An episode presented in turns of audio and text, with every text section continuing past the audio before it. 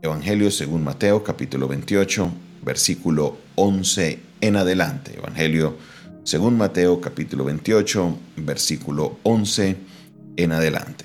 Vamos a leer esta porción bíblica en el nombre de nuestro Señor. Vamos de nuevo. Mateo capítulo 28, versículo 11 en adelante. Y dice la palabra del Señor en esta hora. Mientras ellos iban, he aquí unos de la guardia fueron a la ciudad y dieron aviso a los principales sacerdotes de todas las cosas que habían acontecido. Y reunidos con los ancianos y habido consejo, dieron mucho dinero a los soldados, diciendo, Decid vosotros, sus discípulos vinieron de noche y lo hurtaron, y estando, estando nosotros dormidos. Y si esto lo oyera el gobernador, nosotros le persuadiremos y os pondremos a salvo.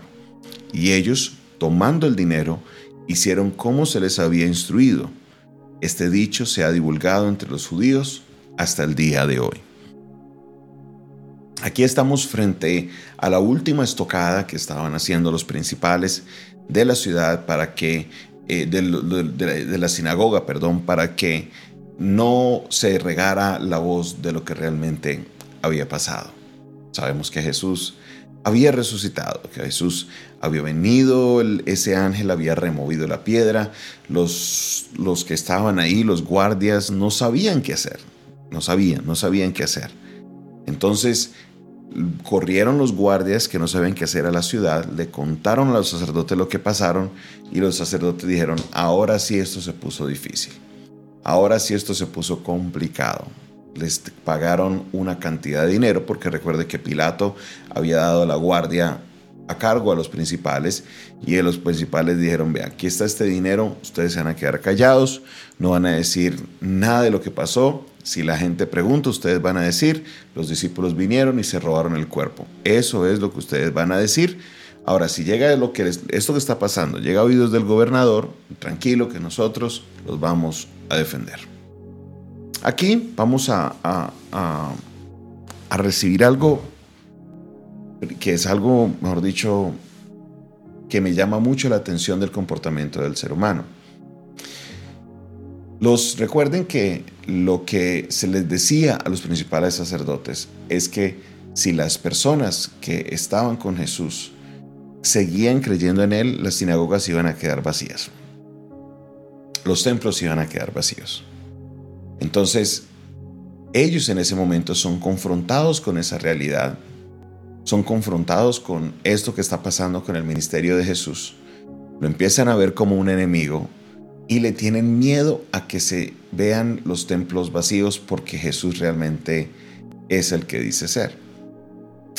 Es, imagínense, los judíos esperan el Mesías. Los judíos esperan la llegada del que los va a libertar.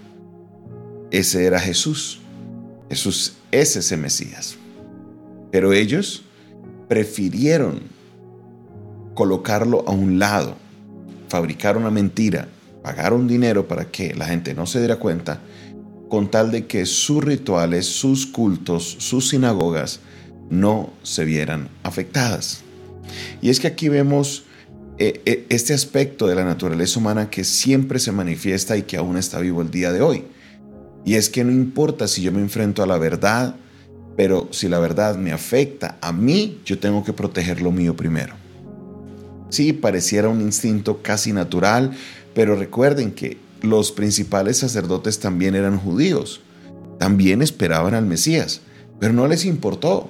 Para ellos era más importante el hecho de que ellos tenían que proteger su culto, tenían que proteger sus intereses y pagaron grandes cantidades de dinero. ¿De dónde sacaron ese dinero? No se sabe.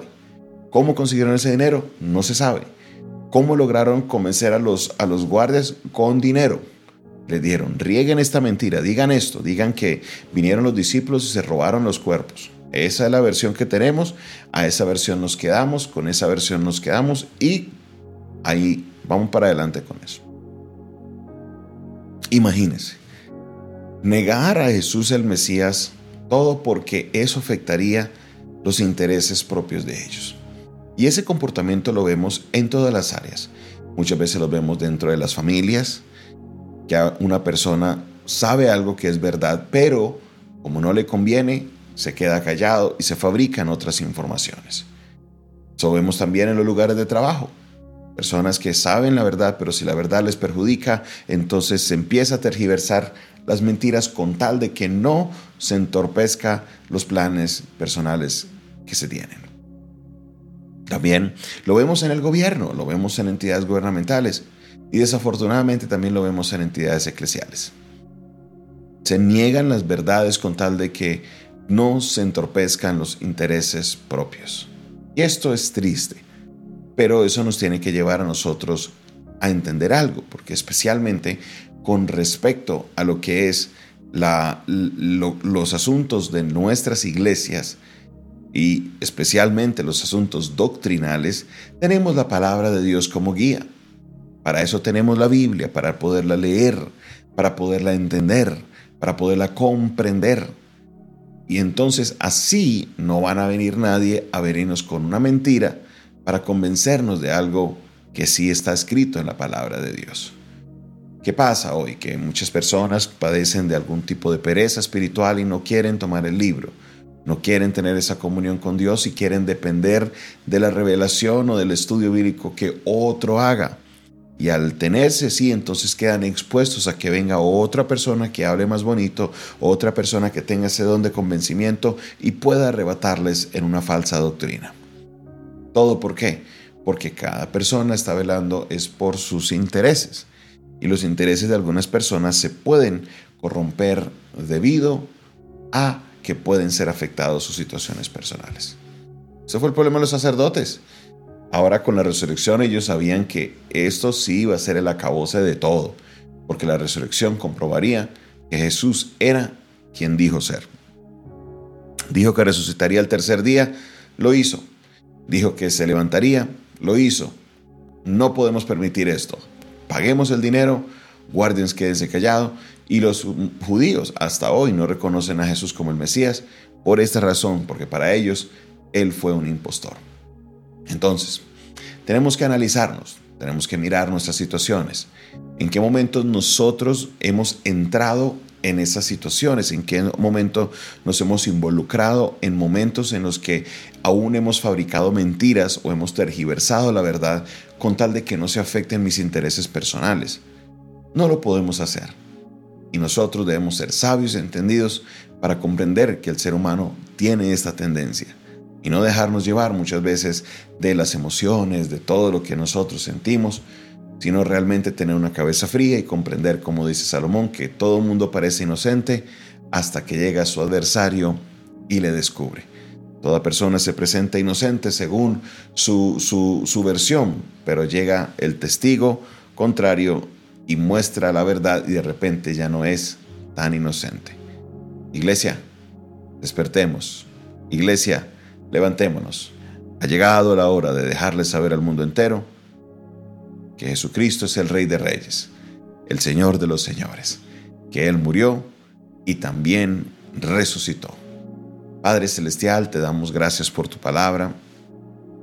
Gracias Dios porque aún en porciones bíblicas como estas aprendemos, oh Dios, lo que es el comportamiento de nosotros como seres humanos. Perdónanos Dios porque muchas veces hemos ocultado la verdad, o hemos dicho mentiras, Señor, solo para proteger nuestros propios intereses. Te pedimos, Señor, de que nos limpies en nuestro corazón porque tenemos que hablar la verdad. Jesucristo dio su vida por decir la verdad y nosotros debemos, Señor, vivir en verdad y no mentir.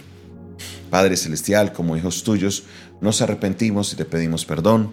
Queremos hacer las cosas bien. Ayúdanos, Señor, a que las cosas que se pueden reparar podamos hacerlas para poder así vivir en testimonio conforme a tu palabra. En el nombre de Jesús, amén, amén y amén.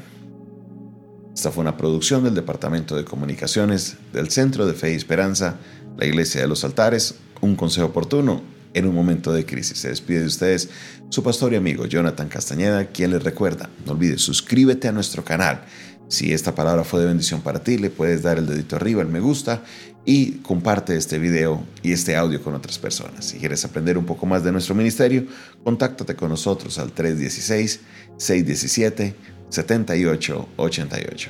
Dios te bendiga, Dios te guarde.